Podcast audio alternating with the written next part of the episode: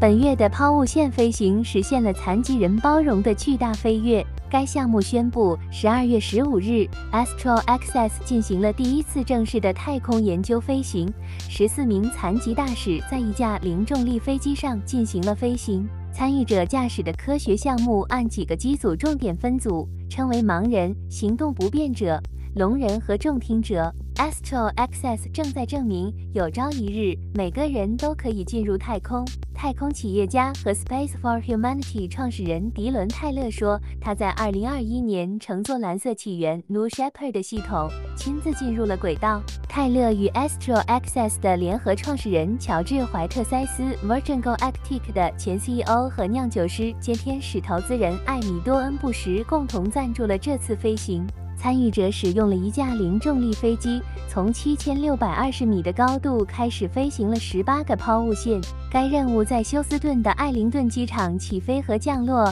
该机场靠近美国宇航局的约翰逊航天中心。宇航员在那里做训练。Astro Access 的执行董事 Anna Walker 在同一份声明中说：“尽管在使每个人都能进入太空方面仍有工作要做，但这次历史性的抛物线飞行的成功和欧空局对约翰麦克法尔的选择显示了在正确方向上的有力进展。Astro Access 的飞行人数比预期的少了两个人，他最初预测有十六名参与者，而且比预定时间晚了大约一周。”但在一份新闻稿中没有说为什么要改变飞行。十二月十五日的飞行是该组织在二零二一年向居住在美国的任何成年残疾人开放机会后的第二次专门飞行。据 Astro Access 报道。这些船员们在飞行时做了许多实验。盲人乘务组测试了机舱墙壁的触觉图形，以使盲人乘务员和有视力的乘务员在紧急情况下保持方向感，并找到应急装备。